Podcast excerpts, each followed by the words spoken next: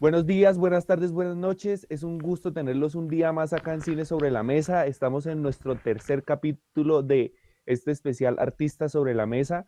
Hoy nos place, hoy es un gusto tener acá a un grupo de escritoras colombianas que hicieron parte de un gran proyecto, de un muy bonito proyecto que yo ya tuve el placer de leer y que pronto ustedes también lo tendrán, que es Urgencia, las, la urgencia del consuelo, cartas de mujeres colombianas a lo largo de este podcast y esta charla, ellas se pondrán sobre la mesa sobre la significación y la importancia que puede traer la escritura de una mujer y de sus cartas en la sociedad y en los desarrollos que tienen las personas eh, en el día a día. Como siempre, eh, tenemos acá Cami. Eh, Cami, un gusto saludarte, ¿cómo estás? ¿Qué tal, Julián? es un placer estar aquí de vuelta y estoy muy expectante y muy emocionado de este espacio porque yo creo que eh, tenemos en nuestro haber, en, esta reunión, a una, a una serie de individuos, de mujeres totalmente inmersas y dedicadas en una labor muy interesante y muy, muy significativa, diría yo, que, que nos compete mucho, quizá no parezca, pero que en realidad nos compete muchísimo en un, en un momento como este y, que realmente nos va a aportar a nosotros como especie. Eh, y antes que nada, simplemente una vez más hago la aclaración de que realmente, a pesar de que durante esta trayectoria que lleva Cine sobre la Mesa hasta el día de hoy, eh, Julián y yo nos hemos encargado de ser como los moderadores y digamos los directores de este espacio, de, digamos los encargados de llevar el hilo de conversación. Eh, este es un espacio que precisamente, a diferencia de anteriores, eh, queremos que prime la libertad creativa y por lo tanto les damos una calurosa bienvenida a nuestras invitadas y, les y nos permitimos aclararles de que el espacio es de ustedes, queremos invitarlas a que se suelten sobre la mesa, que dirijan este espacio como mejor lo, dispongan y, y, espero de todo corazón que se convierta en una oportunidad de construcción, de compartimiento muy enriquecedora. Bienvenidas. Eh, para ir dándole la palabra a las escritoras, yo quiero primero saludar a Angélica Quintero, la que es la directora de Cero Esquema. La Cero Esquema Editor es la editorial eh, que va a lanzar este libro. Y Ángel, cuéntanos, un gusto tenerte por acá. Eh, y gracias por ayudarnos a Cine sobre la Mesa a, a generar este espacio y a invitar a estas grandes mujeres. Cuéntanos, ¿cómo estás? Buenas noches, ya, ya está oscuro, buenas noches. Eh, gracias a todos, a Cine sobre la Mesa, también por la invitación, por el espacio. Eh, muy contenta con este proyecto. Eh, con este proyecto me lanzo como editorial independiente. proyectos que surgieron gracias a la pandemia, a la cuarentena, porque nos dio bastante tiempo para pensar, reflexionar y detenernos un poco en, ese ritmo que, que llevábamos, ¿no? Que llevaba el mundo, la ciudad entonces, nada, a pesar de las circunstancias, eh, uno retoma fuerzas, se vuelve a soñar y bueno, aquí está Cero Esquema Editores con, este libro, con esta recopilación de, textos que eh, un día, pues un día me quedé pensando, yo dije, no, yo quiero, quiero hacer algo. Eh, había pensado en un, en un libro de, poemas escrito por mujeres, porque quería, quería tener, acercarme, quería entrar en la intimidad del verdadero sentir de las mujeres. Eh, y, bueno, eh, me comuniqué con mi gran amigo Rodolfo, un gran escritor, editor, y pues empezamos a hablar del, proyecto, del tema, y eh, resultó siendo un libro de cartas. Y yo dije, bueno, sí, me gusta, me gusta la idea. Y sé que todas tuvieron que escarbar en, en sus cuadernos, en sus correos, en, no sé, en las cajitas donde guardan las cositas. Todas escarbaron eh, buscando eso, eso que, que, es lo que les vamos a mostrar eh, de aquí a, a, al 15 de diciembre cuando hagamos el lanzamiento oficial, porque el libro todavía no lo tenemos en las manos. De lo que dice Ángel, me hace la primera pregunta y va para cualquiera de las escritoras que eh, quiera responderla y pues nos saluda con su nombre para que de una vez lo tengamos claro. ¿Por qué cartas? ¿Qué, qué trae la carta o qué tiene la carta que no tiene otro tipo de texto, otro tipo de narrativa? ¿Por qué cartas? ¿Quién, Eh, quiere responder Julián, arranco yo, arranco yo. Eh, como, como te digo, yo quería como captar, yo decía, bueno, en esta, eh, actualmente hay una ola pues de diferentes corrientes, movimientos, eh, diferentes cosas, eh, y digamos que el papel o el rol de la mujer ha ido cambiando, su pensamiento, su sentir, X, bueno, una cantidad de cosas. Entonces yo decía, bueno, ahora eh, se manejan otros discursos eh, al que se manejaba hace 20 años o cuando estábamos niñas, muchas de nosotras. Y yo decía, pero ¿qué tan cierto es ese discurso que estamos manejando las mujeres ahora? ¿Qué tanto estamos de acuerdo con esa modernidad o con estas nuevas cosas que, que están ahora y a las que tenemos que adaptarnos? Entonces me pareció que eh, eh, en la intimidad es cuando más nos sinceramos, ¿sí? Cuando escribimos una carta, sobre todo, nos sinceramos completamente y ahí dejamos plasmado, me parece que, que, la esencia y lo que verdaderamente pensamos y lo que verdaderamente somos. Entonces, en eso quería ahondar con las cartas, sí, con este libro. Eh, no, no quería discursos de X cosas o lo que está de moda, lo que sea, no, quiero saber en realidad cómo es el universo femenino y la esencia ahora 2020, a pesar de todo lo que, lo que nos rodea y de todo lo que nos golpea ahora. Por eso el libro de cartas. Como una necesidad de contar el contexto actual femenino. De hecho, yo también quisiera, pues yo eh, hago la aclaración de que realmente estoy recién descubriendo este concepto plantea, que plantea que plantea este libro y que, y que plantea esta eh, increíble oportunidad. Pero eh, eh, yo creo que uh, quisiera dar un aporte en cuanto a que creo o me parece a mí que podría dar respuesta al por qué la elección de esta modalidad para transmitir lo que se quiere transmitir como una carta, que es un concepto que para muchos puede parecer ya obsoleto. Quisiera precisamente realizar como mi perspectiva o mi respuesta en torno a un pequeño texto, un pequeño artículo eh, realizado por un, eh, un, joven de la Universidad de Manizales, en la que comentaba un poquito eh, un, un, análisis, una perspectiva muy interesante de la película del 2013 Hair de Spike Jones con Joaquín Phoenix y en el que comentaba un pequeño apartado en torno al personaje de Theodore, que es el protagonista, que es, sí, está claro que es un personaje masculino, que digamos no está totalmente ligado en torno a, a lo que plantea eh, a lo que plantea el texto que nos compete hoy, pero que tiene una, una perspectiva muy interesante en torno al concepto de la carta y de cómo este puede ser un manifiesto Spike Jones dibuja a Theodore como un ente enteramente nostálgico, que no ha perdido la virtud de la emocionalidad, y a pesar de soportar una terrible ruptura que le ha enfrascado en un estatus melancólico amargo, posee la facilidad de transmitir aquellos sentimientos que otros no pueden. De ahí que labore como un escribano romántico, alguien que redacta cartas por encargo expresando deseos y sensaciones a destinatarios predeterminados. En cierta medida, estos deseos son imploraciones a entes sin rostro, una llamada general de ayuda que clama por cariño y busca que la soledad de su vida se vea interrumpida por alguien o algo que dirija un poco de afecto a sus descoloridas entrañas. Paradigmático no cabe duda es contemplar como el protagonista porta una vestimenta tan vistosa cuando su interior es un ser tan gris y opaco.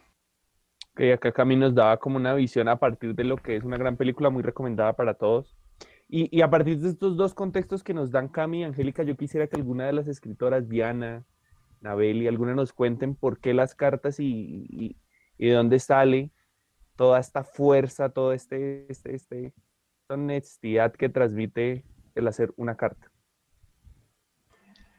Buenas tardes, ¿se, se escucha bien? Sí. Se escucha bien.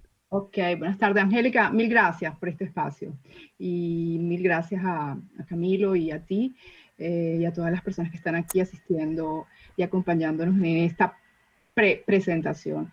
Eh, yo creo que la carta es un tipo de escritura que no, que no tiene tiempo, es atemporal. En cualquier, um, yo creo que dentro de 100 años, de cualquier manera y, y, a través de no sé cuáles instrumentos, la carta va a seguir, seguir existiendo porque creo que es uno de los pocos espacios en los que eh, es un territorio en el que em, la intimidad de un sentimiento, de una emoción, eh, es así como es, es como si fuera la fotografía de un momento, solo que escrita, no en imágenes, sino que escritas. Entonces, cuando Rodolfo y Angélica me escribieron para invitarme a participar en este proyecto, me pareció muy importante porque, eh, aunque la carta como, como, como documento eh, para mí sea temporal, siempre va a tener validez, siempre va a existir,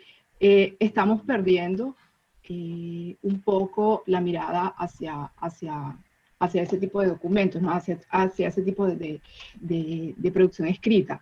Entonces, lo que dijo Angélica al inicio, que nos puso a escarbar, a buscar en el diario, en las cosas que habíamos escrito hace, por lo menos las cartas que yo compartí son cartas, unas muy recientes y las otras hace muchos años que las escribí, eh, me pareció un ejercicio eh, vital e importante. Eh, no solamente desde el punto de vista literario, sino también desde el punto de vista personal, porque uno va como cuando uno abre un álbum, ¿no? que tenía 20 años ahí que no lo abría y de repente se encuentra con un mundo que, que es de uno. Entonces, eh, yo creo que la carta tiene un valor atemporal, o sea, siempre va a ser válida, siempre va a ser un medio de expresión. Y, pues nada, por eso me pareció doblemente más interesante participar en este proyecto y más significativo. Yo, yo, yo quisiera a partir de eso, hay, un tema del que se habla mucho cuando se habla de cartas, de, que es la honestidad y el momento, ¿no? Como el momento catártico en el que, en el que yo escribo lo que estoy sintiendo. Y, de ahí yo que leí las cartas, me gustaría hacerle eh, la pregunta a Anabeli y a Claudia, eh, porque sé que algunas de las cartas que se hicieron no fueron entregadas. Eh, y, y, sería muy chévere que las leyeran aquellas personas, pero en el momento en el que se escribe una carta y no se entrega, ustedes como personas, como, como mujeres, ¿qué piensan después de un tiempo o ahora que sí se van a entregar y que tienen una significación más alta porque si las pusieron ahí es porque representan algo fuerte para ustedes? Me, me gustaría ahí bueno, empiezo. Eh, buenas noches a todos. Eh, gracias por el espacio. Bueno, ninguna, yo, yo participé en, participo en el libro con tres cartas y ninguna, ninguna la, la entregué.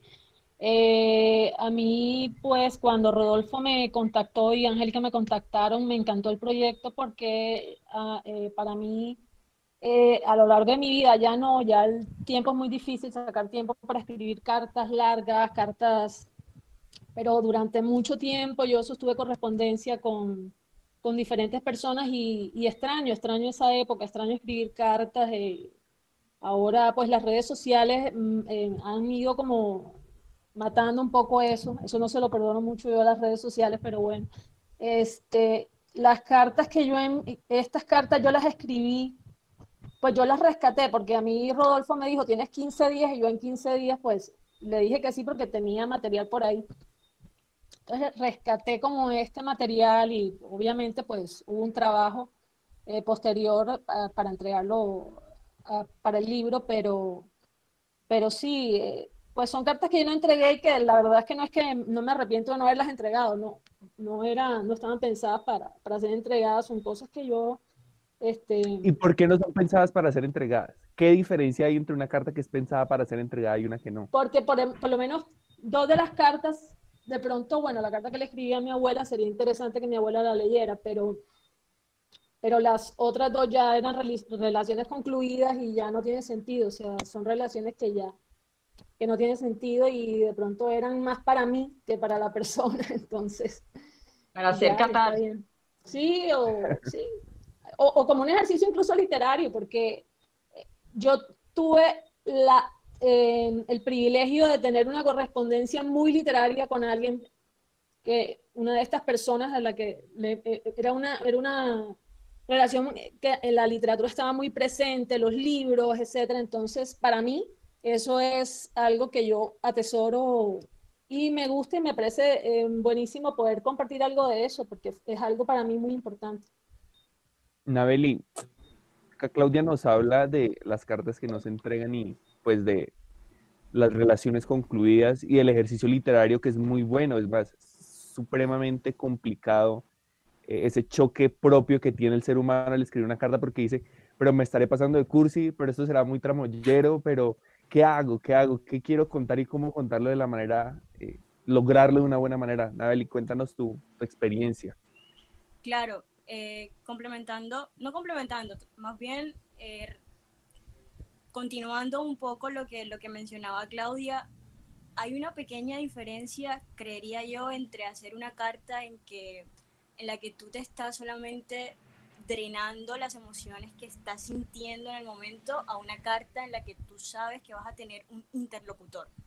En el momento en que tú eres consciente de que alguien te va a escuchar y ese alguien es justamente la persona a la cual tú le estás escribiendo, me parece que la honestidad que tú plasmas en la carta se va a difuminar un poco, en el sentido de que tú sabes que estás siendo escuchada, en el sentido de que tú sabes que vas a recibir una respuesta, en el sentido de que tú puedes ver las emociones que puedes imprimir en otra persona. Eso puede ser un poco, eh, ¿cómo se diría? Fuerte para, para la persona que está dando el mensaje y la honestidad del producto puede variar un poco. Pero en el momento en que tú tomas una carta como el medio para drenar tus emociones únicamente y para darle un poco de sentido al caos que, que estás sintiendo, en ese momento la, me parece que la honestidad es completa y es el momento donde tú te puedes leer con completa naturalidad y saber que, ok, esto soy yo, esto es lo que estoy sintiendo en este momento, esto es lo que estoy pensando en este momento, porque es hablar contigo mismo teniendo, es como hablar con un espejo, pero la imagen que tú estás viendo reflejada en el espejo no eres tú, sino el rostro de esa otra persona a la cual tú le quieres escribir o a la cual tú quieres enviar un mensaje. Entonces, me parece que hay una pequeña diferencia entre esa carta eh, con, pensada para ser leída, para ser respondida, y esa carta pensada solamente para decir, ok, esta soy yo, esto es lo que siento, esto es lo que me hace sentir, pero preferiblemente nunca vas a tener acceso a esto. Ok, la falta. Y, y, es, y es algo muy fuerte, ¿no? O sea, saber quién sabe que alguna de las cartas que ustedes escribieron luego aparezcan, aparezca esa persona y se las responda, ¿no? Sería bien, curioso. Na, Nabeli nos da una visión de eh, el proceso femenino a la hora de escribir para entregar y para no entregar. Y de acá a mí me nace, alguna vez en una conversación con una amiga escritora que lastimosamente no nos pudo acompañar hoy, me decía que en la literatura la mujer eh, no tiene un punto de visión ni una distribución tan alta, ya que es un rubro dominado de manera muy clara, más que todo la novela, por el hombre. Hay, una fuerte, hay un fuerte dominio del hombre dentro de la novela y dentro de la literatura mundial. Es más, hasta los críticos eh, suelen preferir literatura eh, de hombres, lo cual es, un poco eh, como un poco cerrarse a la banda, ¿no? No dar la oportunidad a cierto tipo de literaturas y a cierto tipo de expresiones que hacen las escritoras. Y ahí yo le quiero preguntar a Sonia la importancia de una carta en el contexto actual y, en el proceso femenino de, luchar por un puesto eh, dentro de la literatura, de una literatura tan machista. Hola, buenas noches para todos. Bueno, estaba pensando eh, justamente en una anécdota. Ahora pues con tu pregunta se me viene a la mente una anécdota que me parece ridículamente absurda y es de un hombre que entra a una librería eh, a hacer un reclamo al librero. Le dice, vengo a devolver esto porque esto no, no tiene calidad, esto no es literatura de calidad, son libros escritos por mujeres. El librero asombrado le dice, pero ¿qué es esto? O sea, no, tengo que devolverle esto. Bueno, resulta que eran libros de Marguerite Yourcenar, Virginia Woolf y Clarice Spector. Creo que esa anécdota puede, no sé, mostrar poco, no digo necesariamente que sea eh, el panorama global, ni que sea necesariamente, bueno, una, una generalización, pero creo que, que hay bastante, creo que hay mucha calidad en lo que, en lo que con, por lo menos lo que yo conozco, lo que se está escribiendo actualmente por mujeres. Yo pertenezco al colectivo literario La Lupita, creo que algunas de mis amigas del, del colectivo están en este momento en la reunión y gracias a ellas he podido conocer eh, muy de cerca esta calidad eh, de la literatura colombiana actual. Me gusta mucho, eh, hay algo, hay algo que, me, que me entusiasma mucho y que me llena de esperanza y que me llena de alegría y es ir por la calle, ver una, eh, ver una, una vitrina de una librería y ver cada vez más nombres de mujeres en las portadas de los libros. Es una delicia ver eh, como cada vez abundan más libros de, por ejemplo, de la gran Pilar Quintana, una, una mm, escritora a quien admiro mucho, de Margarita García Roballo, Carolina Sanín, bueno, tantas. Ahora creo que se está rescatando también eh, em, los, las obras de Marvel Moreno y es algo que realmente llena de esperanza. Eh, para mí ha sido un placer descubrir todos estos, todas estas autoras y todas esas plumas que también me han enseñado muchísimo.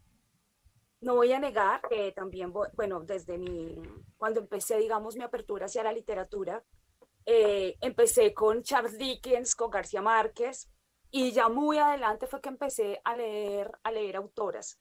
Entonces, nada, yo lo único que quisiera decir ahora es que tengo la esperanza y creo que me siento muy optimista por proyectos como La urgencia del consuelo.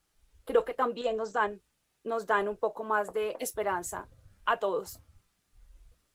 La esperanza de poder transmitir, ¿no? Y, demostrar rubros y aspectos eh, de, la literatura que, se han perdido mucho. Miren que el último, el último libro más o menos de este estilo que vi fue el último libro que hizo eh, Benedetti. Eh, es un libro de cartas hechos poemas, por decirlo así. Y de eso fue hace unos dos años. Y, últimamente, pues que he pasado por librerías y que he tenido el gusto de poder leer algunas obras, llevo algunos años eh, sin ver nada de eso. O sea, es tan único el, espacio de crear cartas y más por mujeres colombianas eh, que yo creo que hay, algo chévere que se puede sacar de lo que dice Sonia y es que acá también no solo tenemos mujeres colombianas que viven en Colombia, sino que tenemos mujeres extranjeras colombianas que tienen un, contexto distinto y que obviamente eso afecta eh, la escritura de sus cartas. Por acá ahorita Ángel saludaba a Ana Luisa de Nueva York. Nos gustaría escucharla. Ella es cartagenera, solo que está, vive en Nueva York. Sí, sí, sí, por eso, por eso. O sea, como que ella no está en el contexto actual de nosotros en Colombia, sino que está en otro contexto. Y cómo desde allá se puede ver el proceso primero de ser una extranjera en un país eh, como Estados Unidos. ¿Cómo es el proceso de escribir cartas y cómo es la visión de la mujer en, de la mujer literata en ese contexto? Nos gustaría escucharte. ¿Estás por ahí? Hola, hola, ¿me escuchas? Sí, ya te escuchamos. Hola a todos, ¿cómo están? Bueno, sobre la pregunta de cómo es el proceso de ser una mujer literata desde la distancia, pues parte de ahí, ¿no? Eh, el hecho de estar en la distancia. Y em, creo que el hecho de estar en la distancia tiene muchos... Eh, matices, porque también está la idea de que cuando partes de un lugar llevas cargado contigo toda una, toda una especie de historias y toda una especie de nacionalidad que te fue construida desde el lugar donde eh, naciste, ¿no? pero cuando llegas a este otro lugar, que puede ser Nueva York, que puede ser cualquier otra parte del mundo, pues te enfrentas a que hay unas nacionalidades y hay, unas, hay unas, unos aspectos identitarios pues que no son tan propios, entonces empiezas a desligarte de ellos y empiezas a, yo no diría que reconstruir, pero empiezas como a redescubrir de que aquello que fue aprendido como, lo, como la teoría o, como la, base o la génesis de la identidad nacional, eh, está fuera también de ti, ¿no? En que independiente, por ejemplo, independientemente yo sea una mujer colombiana y que las mujeres colombianas tengamos, eh, no sé, ciertos estereotipos, ciertos prototipos, eh, ciertas formas de comportarnos, ciertas maneras y dependiendo de la región también, Aún así, cuando te enfrentas a la diferencia y cuando tú eres la diferencia y cuando tienes la, experiencia de el ser recién llegado, eh, hay una desconexión completa entre el yo que, venía con las experiencias colombianas, en mi caso, por ejemplo, y el yo que se enfrenta a, a un mundo que, por ejemplo, Nueva York es una ciudad para mí devastadora, pero también encantadora. Y, y que es una ciudad en la que puedes encontrar génesis de muchos otros lugares y que también te puedes encontrar a ti mismo porque hay cosas muy parecidas que, por ejemplo, yo encuentro de Cartagena, que yo encuentro de eh, Bogotá o que encuentro de Medellín o que encuentro de ciertas ciudades o que incluso encuentro en la latinidad eh, o e, en este concepto de latinidad y en este concepto también del Caribe, eh, porque pues prácticamente yo soy del Caribe, soy de Cartagena. Y eh, aún así, ese Caribe, aunque es uno solo, es, un universo, ¿no? Entonces como que empiezas a enfrentarte em, a, a una especie de distancia que te contrapone a ti contra todo, ¿no? Que te contrapone sobre todo contra lo que ya habías construido y a partir de ahí empiezas, eh, pues en mi caso me ha pasado así, eh, empiezo a redescubrir y y a inventar nuevas formas. De hecho, en una de las cartas que escribía yo decía, es como siento cada vez que aquello que veo, eh, lo veo, pero, pero no sé si existe, no sé si es, no, no, sé si es real, no sé si esto que veo realmente es algo que veo o sueño, pero es precisamente eso, es el, el hecho de la invención, de encontrarte a ti y de, y de no encontrarte también, ¿no? Eh, eso ha sido una de las cosas que para mí, como eh, a manera personal, en términos de escritura, me ha, me ha descolocado mucho de la literatura que normalmente yo venía escribiendo. Yo venía escribiendo una serie de cuentos que era, los había titulado Del Caribe y otros cuentos eternos, en donde para mí el Caribe era el universo del cual yo me nutría para poder escribir esa literatura, pero resulta que el Caribe aquí es muchas otras cosas. El Caribe no solo es antillano, también hay un Caribe, eh, digamos, dimensional hacia África, hay un Caribe también hacia las costas orientales, es decir, cuando empiezas a darte cuenta de que el Caribe no es, no es, no es simplemente aquello que, eh, que descubrí en, en Cartagena, ¿no? En la popularidad cartagenera, sino que hay unas dimensiones mucho más amplias sobre otros caribes. Entonces eso también, em, pues por supuesto la geografía, la demografía influye muchísimo y casi que se convierte, para mí en la literatura últimamente, casi que me he convertido en un personaje de invención, ¿no? Eh, porque prácticamente estoy en ese proceso de redescubrirme y de, volver a mí y de poder encontrar en mí aquello que siento que he perdido o siento que está lejos de mí. eso ha sido como, como el, ha sido un poco el proceso que he tenido como dentro de la literatura. Y, y hay algo súper interesante que es cómo nos transformamos para escribir. Hace un momento hablábamos de honestidad como proceso en la carta, ¿no? Pero me gustaría preguntarles a la hora de ustedes ponerse ya en el tema más técnico, o sea, yo me voy a poner a escribir una carta, yo le quiero dar un ritmo, le quiero dar eh, una significación, le quiero dar un contexto, le quiero dar una gramática, una puntuación. ¿Hasta qué punto para cumplir eso eh, o, o, cómo ustedes por lograr su objetivo de transmitir con la carta pueden jugar a ser otros personajes dentro de ella. No sé si me hago entender, o sea, porque yo siento que cuando uno escribe, uno no es siempre uno mismo. Y yo siento que una carta es un proceso en el que por más que se quiera transmitir, hay muchas, muchos unos mismos escribiendo porque son muchas partes agradecidas, dolidas, felices, tristes, las que están haciendo ese fragmento. Entonces me gustaría que alguna me contara cómo es este proceso de ser varias, eh, varias veces ustedes mismas a la hora de escribir una carta. Yo creería que algo que pasaría con, con el género epistolar como, como con los otros géneros literarios es que está la figura del autor, que es la figura de todas nosotras, eh, con nombre y apellido, y está la figura de la persona que está en la carta, la voz lírica de la carta.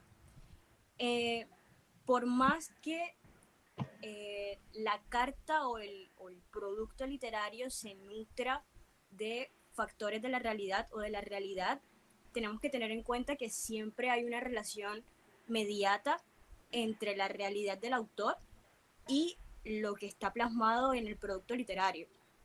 En ese sentido, por más que, como lo dije anteriormente, la carta te da cierto, cierta llave o cierto pase libre para sentirte un poco más honesto en lo que estás escribiendo, diferente a que escribas una novela o que escribas un cuento o otro tipo de producción literaria donde hay más capas hay, si hay más filtros entre el autor y la voz lírica o la voz literaria dentro del, del, producto final, aún así la carta tiene filtros, tiene filtros un poco más diluidos, creería yo, pero los factores de la realidad están mediados y están mermeados por eh, diría yo, herramientas literarias que lo hacen ser, que lo, que lo diferencian de enviar un texto largo por WhatsApp, por Facebook o cualquier medio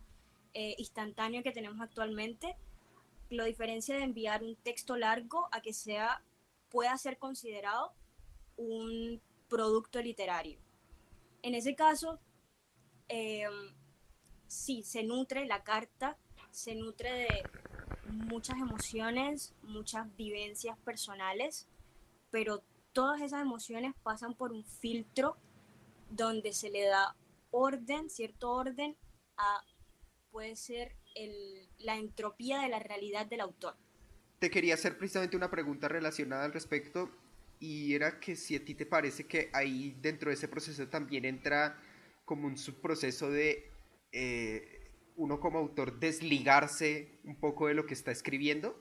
Como que, por ejemplo, yo no, solo, yo no soy un escritor eh, epistolar, pero por ejemplo, mi, a la hora de mi labor como, por ejemplo, guionista, la creación de, de historias y de personajes, yo personalmente suelo desligarme mucho de, de mis propios personajes y yo, digamos, yo trato, digamos, en su medida de como que darles un, darles a los personajes un criterio propio y de separarme por casi que por completo, sí, que pueden eh, expreso algo personal o lo que sea y, lo plasmo, pero trato de desligarlo de mi persona, de, de yo como individuo y al punto de decir, no, yo no estoy diciendo esto, yo no pienso eso, el personaje piensa eso y está diciendo eso.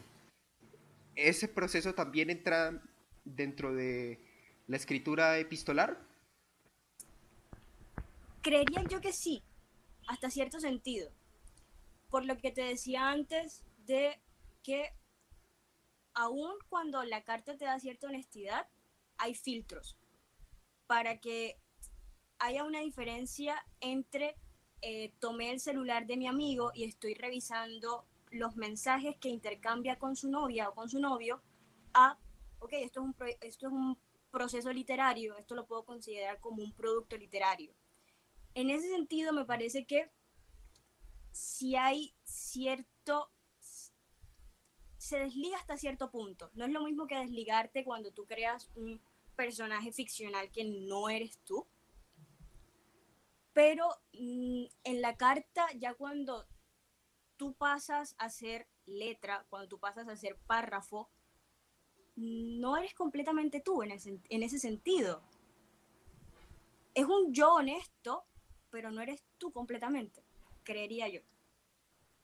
Eh, si puedo pues, eh, intervenir, sí, yo estoy de acuerdo con Nabeli, lo que Nabeli dice es así, nosotras eh, pues somos escritoras, estamos acostumbradas ya en el momento de, eh, yo busqué, por ejemplo, el material para las cartas y era una cosa, ya a la hora de trabajarlo, ya lo trabajé con más conciencia literaria incluso.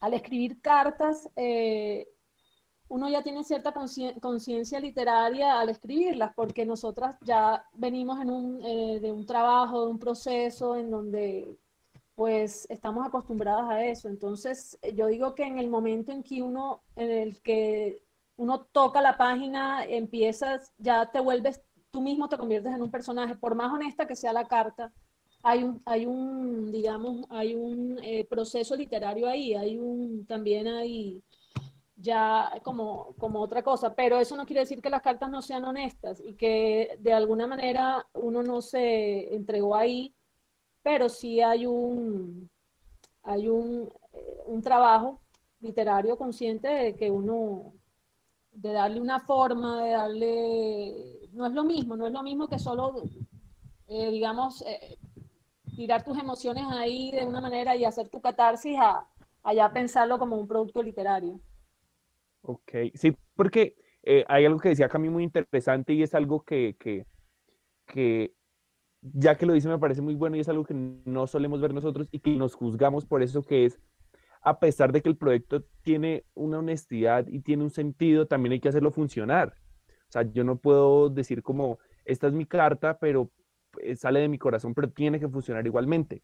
Y de todo esto que nos hablan, de esta urgencia, urgencia del consuelo, urgencia de hacerlo funcionar, urgencia de que se comparte, urgencia de que se logre, quiero leer eh, la, la frase que abre el libro, que es de Héctor Rojas Erazo, y dice, el ser humano me ha parecido siempre demasiado patético, demasiado desamparado. La poesía es, por ello, la urgencia del consuelo. En medio de tanto desamparo, solo queda la honda compañía de la palabra.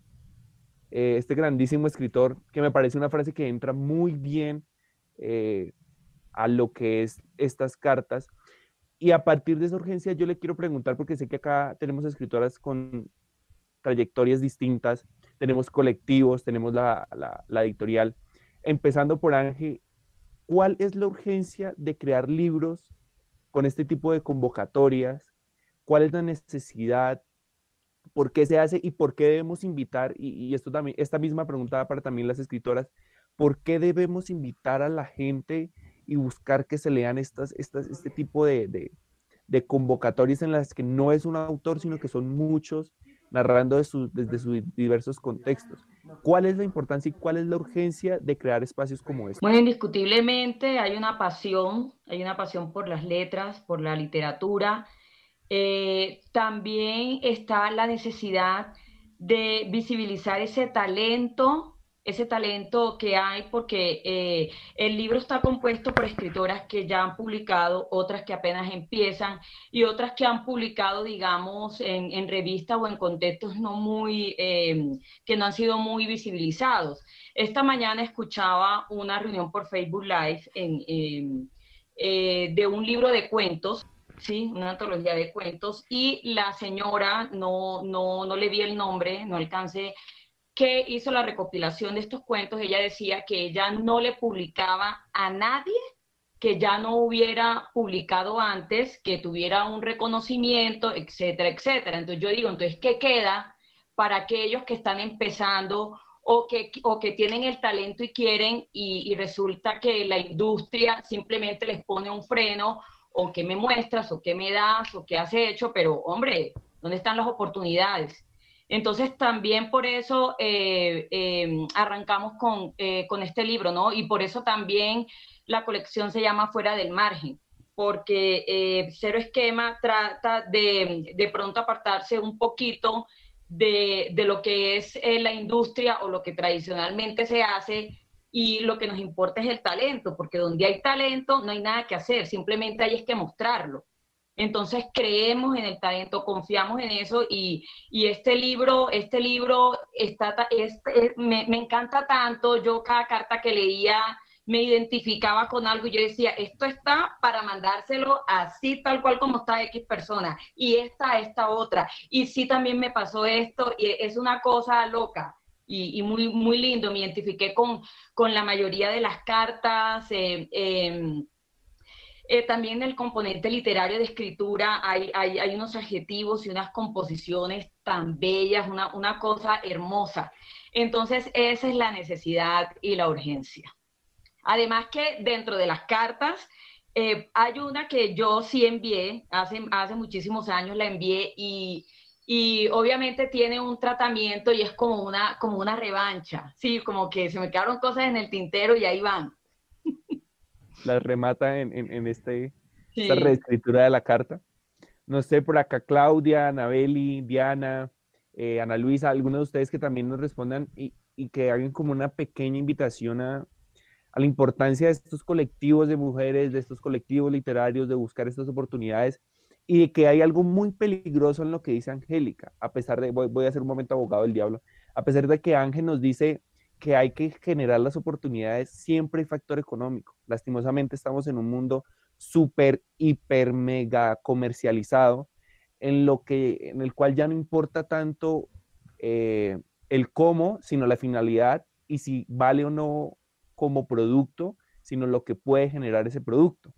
Entonces, eh, además de eso, me gustaría que las personas que nos van a escuchar luego por Spotify y a las personas que nos están escuchando acá, eh, nos cuenten por qué es importante el voz a voz, por qué es importante concientizar a las mujeres y a los hombres e invitar a los hombres a que valoremos el trabajo literario de la mujer a partir de su calidad y del valor eh, que puede tener para también generar dinero y que se hagan más eh, convocatorias como estas, que se hagan más libros como estos y que se abran espacios. Porque tampoco podemos ser negacionistas y decir, no, es que por más de que seamos independientes, también necesitamos comer, ¿no? Dicen por ahí.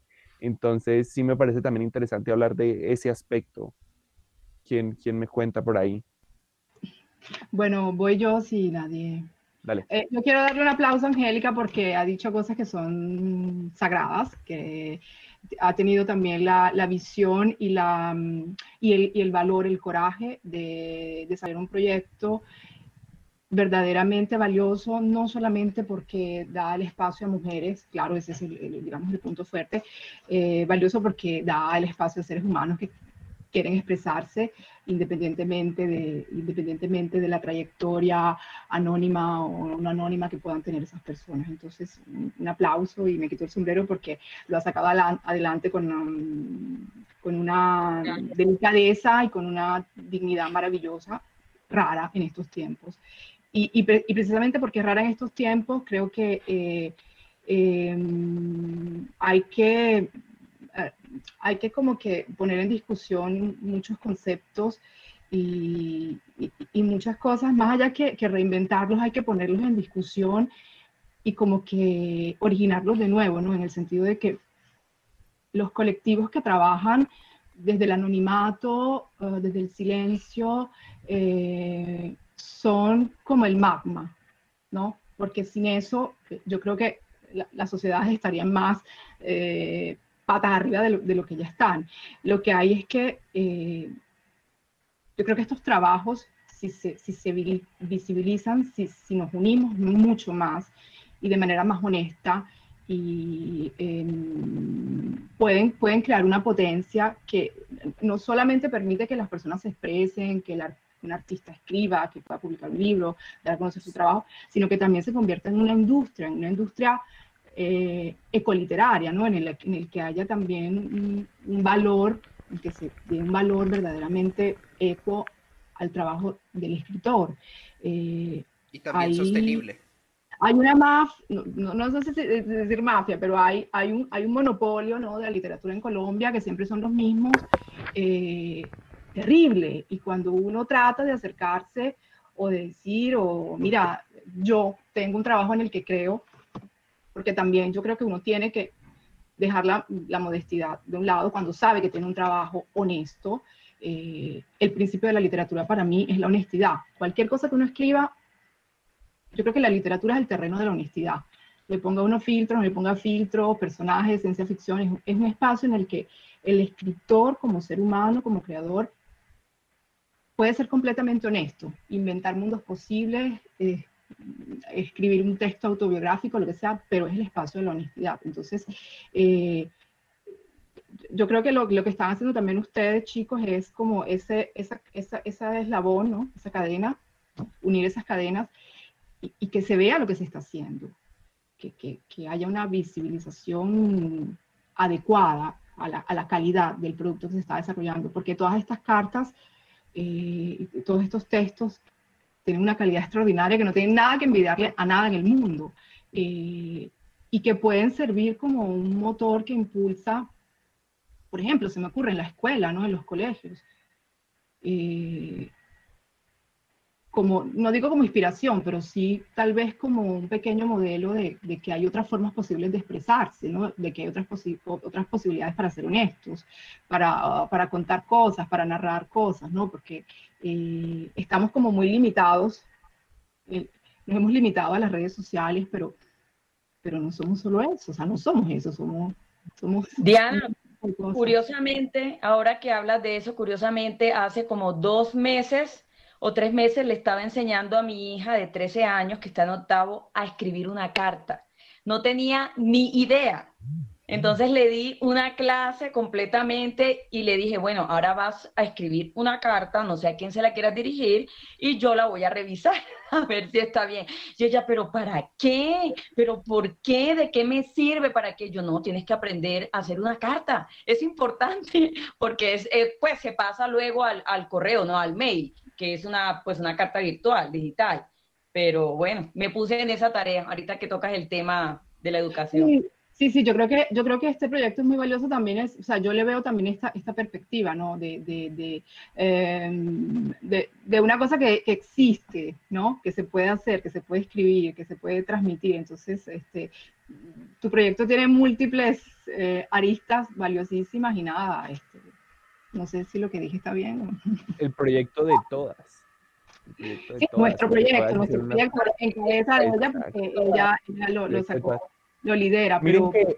todos los, todas las cartas y todo el trabajo es bellísimo. Sí, hay algo que quisiera agregar yo.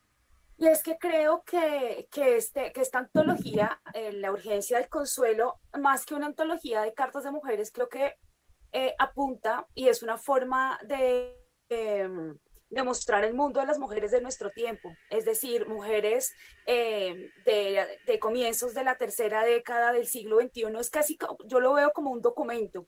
Y que creo que mostrando el mundo de mujeres latinoamericanas, mujeres colombianas, la mayoría creo que son mujeres del Caribe, con sus inquietudes, desazones, sentires, deseos, frustraciones, o sea, creo que creo que una carta apunta a lo más, a lo más profundo de la, del alma humana. Entonces, eh, yo estoy feliz, creo que es lo que tendría que, que agregar. Y muchas gracias, Angélica, a Cero Esquema, a Rodolfo, a todo el equipo, eh, a, todo el equipo por esta invitación. Muchísimas, muchísimas gracias. Eh, que lo podamos tener todos en nuestras manos muy pronto. Y pronto lo van a tener ya para ir avanzando, porque eh, les cuento que vamos a cerrar este podcast y esta invitación con la lectura de una carta. Vamos a leer acá una carta va a ser una carta de Angélica, para que queden un poquito antojados y luego eh, ya más adelantico vamos a hacer la información. Ya con esta última pregunta para irnos a la lectura de la carta y es, más que una pregunta, es a las escritoras, eh, a través de una anécdota, mi abuela, ayer, hoy, me estaba preguntando la edad de nacimiento de mi hermano. Porque resulta que le quería mandar una carta así, online, una carta, mi abuela, mi hermano. O sea, esa diferencia generacional tan, tan fuerte. Y mi hermano tiene 12 años, mi abuela ya tiene más de 50. Y, y, y eso me pareció algo muy bonito y, y, es el valor que se le puede tener y, y nosotros al enviarlo el valor que va a tener, le aseguro que ese niño cuando vea esa carta va a decir, ¿qué es esto tan nuevo pero que me transmite tanto? O sea, yo podré ser muy niño, pero mi abuela me lo envió y, es algo muy significativo. Entonces me parece muy bonito también eso por lo que decían Angélica y, y Diana. Y a partir de esto, el proceso educacional, de, del proceso de la mujer, quiero que la, escritora que quiera, si quieren todas o, como quieran, hagan una invitación, hagan una invitación a las mujeres, a los hombres, a los niños, a toda persona que va a escuchar este podcast y que está hoy acá, a, leer este tipo de libros, a apoyar este tipo de convocatorias, apoyar a la mujer literata y, y así lograr eh, como una transformación social de a poco difícil, pero que se puede lograr de a poco porque pues los pasos hay que darlos, ¿no? O sea, así sean mínimos hay que darlos, entonces me gustaría que le den una invitación a, a la gente de la importancia de estos proyectos. ¿Puedo empezar yo? Dale. bueno, principalmente después de haber escuchado, escuchado hablarles, eh, pienso de que la mujer literata o la mujer que escribe es la mujer revelada, ¿no? Es la mujer que, que se ha salido de la norma, es la mujer que ha decidido hablar, es la mujer que ha decidido ocupar un espacio que le fue negado. Y por eso cuando se nos apoya y por eso cuando se nos abren estos espacios y cuando se nos, se nos, dan oportunidades como esta y cuando trabajamos en conjunto las mujeres, eh, podemos crear cosas maravillosas como esta, por ejemplo, ¿no? Podemos crear, parir estos hijos, ¿no? Para mí esto fue como parir un hijo, ¿no? Y sobre todo porque es parirlo en una sociedad que todo el tiempo te está, está negando la palabra, que todo el tiempo te está negando la voz, que todo el tiempo te está negando el derecho a hablar.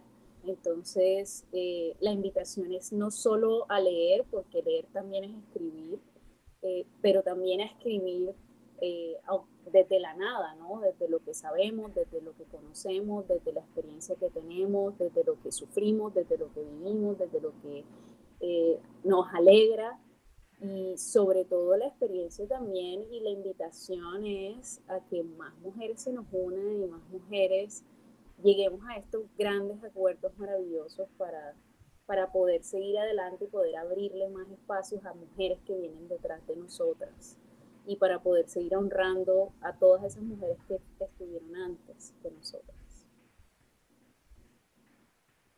Súper, súper. ¿Quién más nos cuenta y nos hace esta invitación?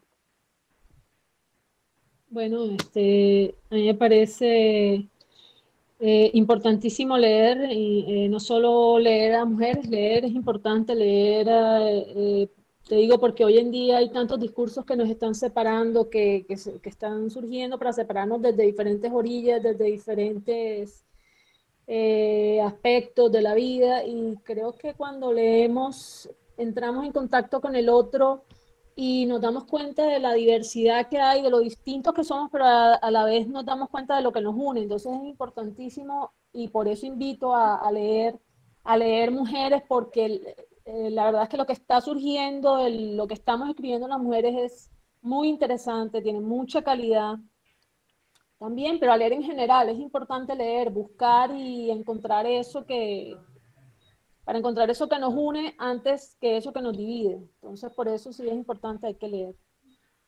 Y escribir también, escribir es importante, contar tu propia historia. Claro, claro, para generar criterio y que no nos sigan eh, confundiendo. Es muy bonito lo que dice Claudia porque la confusión confunde y reinarás, ¿no? Dice el dicho. Sí. Entonces es, bonito que, generemos criterio a partir de la lectura.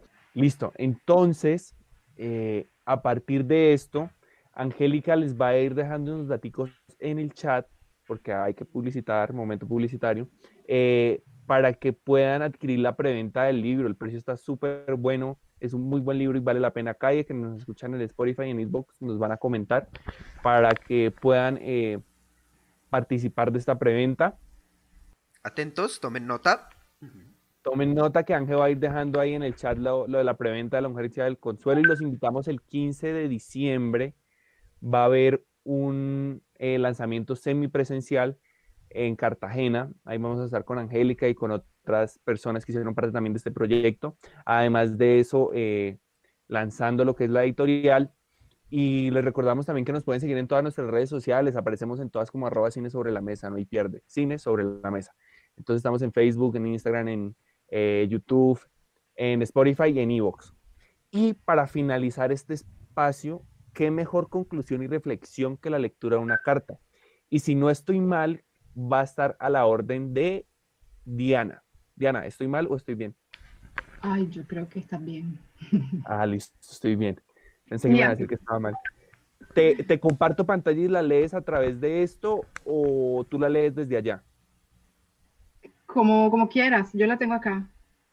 Igualmente va a compartir pantalla. Igual este va a, ser, va a ser un pequeño abrebocas. Esta es de eh, una carta escrita por, por Angélica a su padre. Y pues, Diana, la palabra es tuya.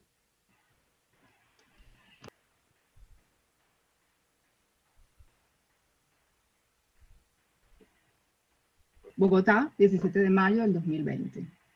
Padre, te escribo mientras duermes en una cama de hospital en medio de esta situación de emergencia mundial y peor aún en Cartagena, ciudad folclórica tanto en el buen como en, el mal sentido y precaria para algunas cosas. Sé que vas a salir de esta, estoy segura, y no porque sea lo que más quiero, simplemente lo siento. Aunque el día de ayer de tu cumpleaños cuando me dieron la noticia, me aterré de pensar que había llegado el día de tu partida. Ese día inevitable que nunca, por más que nos esforcemos, estaremos preparados a aceptar. Por un momento pensé en cómo sería tu ausencia y lloré aterrada, evitando que mis hijos me vieran y sintieran mi temor. Me dicen mis hermanas que tienes miedo a morir, que afirmas que llegó tu hora, que te están pidiendo cuentas que en estos momentos eres como un niño asustado y lo comprendo. ¿Qué es lo que te preocupa de morirte? A veces ni nos damos cuenta de eso, de qué está sucediendo. Desde que dejaste de trabajar estás desmotivado. Entonces, ¿qué te aferra la vida? Yo también he pensado en la muerte y creo lo más terrible es el temor a lo desconocido, a sentir dolor y tener la certeza de no poder hacer nada. Jamás te he visto con miedo, por eso no puedo imaginarte. Tengo el recuerdo de un hombre serio, responsable, comprometido y mamador de gallo. Así que por favor, no ensilles el caballo sin tenerlo todavía. Como me decías cuando soñaba y te contaba mis ideas sobre las cosas que haría si me salía tal o cual negocio. Yo también la he pasado mal y he sentido miedo. Perdona por no haber recurrido a ti en esos momentos pero funcionó, porque aprendí a ser fuerte, a buscar soluciones y a retirarme a tiempo, a resguardarme para recobrar fuerzas. Toma esto como una prueba de gallardía y fortaleza. Eso de que te están pidiendo cuentas, puedo preguntar a quién te refieres. Tú, que eres ateo, ¿en qué crees ahora? ¿De qué te estás agarrando? Respecto a eso, quiero decirte que no has hecho nada malo que has sido buen padre y hermano, quizás víctima de prejuicios y costumbres machistas. Pero si necesitas pedir perdón, este es el momento y sabes a qué me refiero. De pronto es el aviso de que llegó el momento de espiar las culpas, perdonarte a ti mismo y reconciliarte con la vida. Es el consejo que puedo darte. Y por supuesto, que ores, aunque seas ateo. En este tiempo, como jubilado, has compartido tanto al lado de mi mamá, que con sus hábitos religiosos y su fe inquebrantable, te ha acercado sin duda a eso que siempre negaste. Ora, Padre, no hay de otra. Sus rezos por ti deben estar cansados y yo ando realmente perdida en mi cotidianidad, en esta ciudad caótica, como para concentrarme en rezar. Piensa también que es solo un impasse de salud, seguramente provocado por el estrés del encierro, el sedentarismo que éste produce y la economía que se desmorona por esta situación extraordinaria.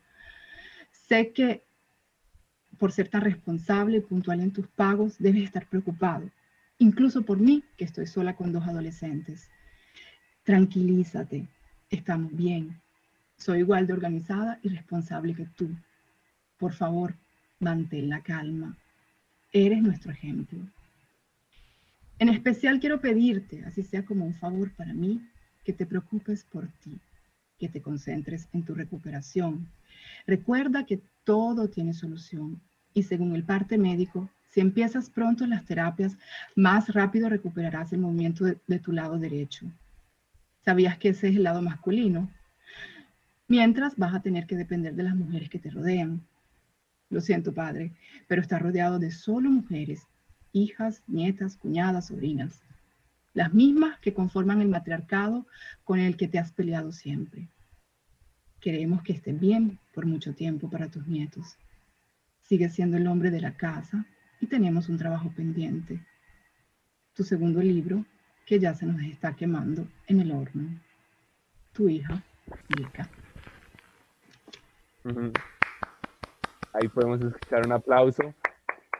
Un aplauso para Angélica, un aplauso para todas las escritoras. Un gusto tenerlas acá el día de hoy. Esto es un fragmento y pronto tendrán más. Ya saben, están preventa. Eh, miren los datos. Esto fue todo en Cine sobre la Mesa. Un gusto, gracias a las escritoras, gracias a Cero Esquema y nos veremos muy pronto en lecturas, en películas y en todo el audiovisual. Un abrazo y suerte a todos. Chao, chao.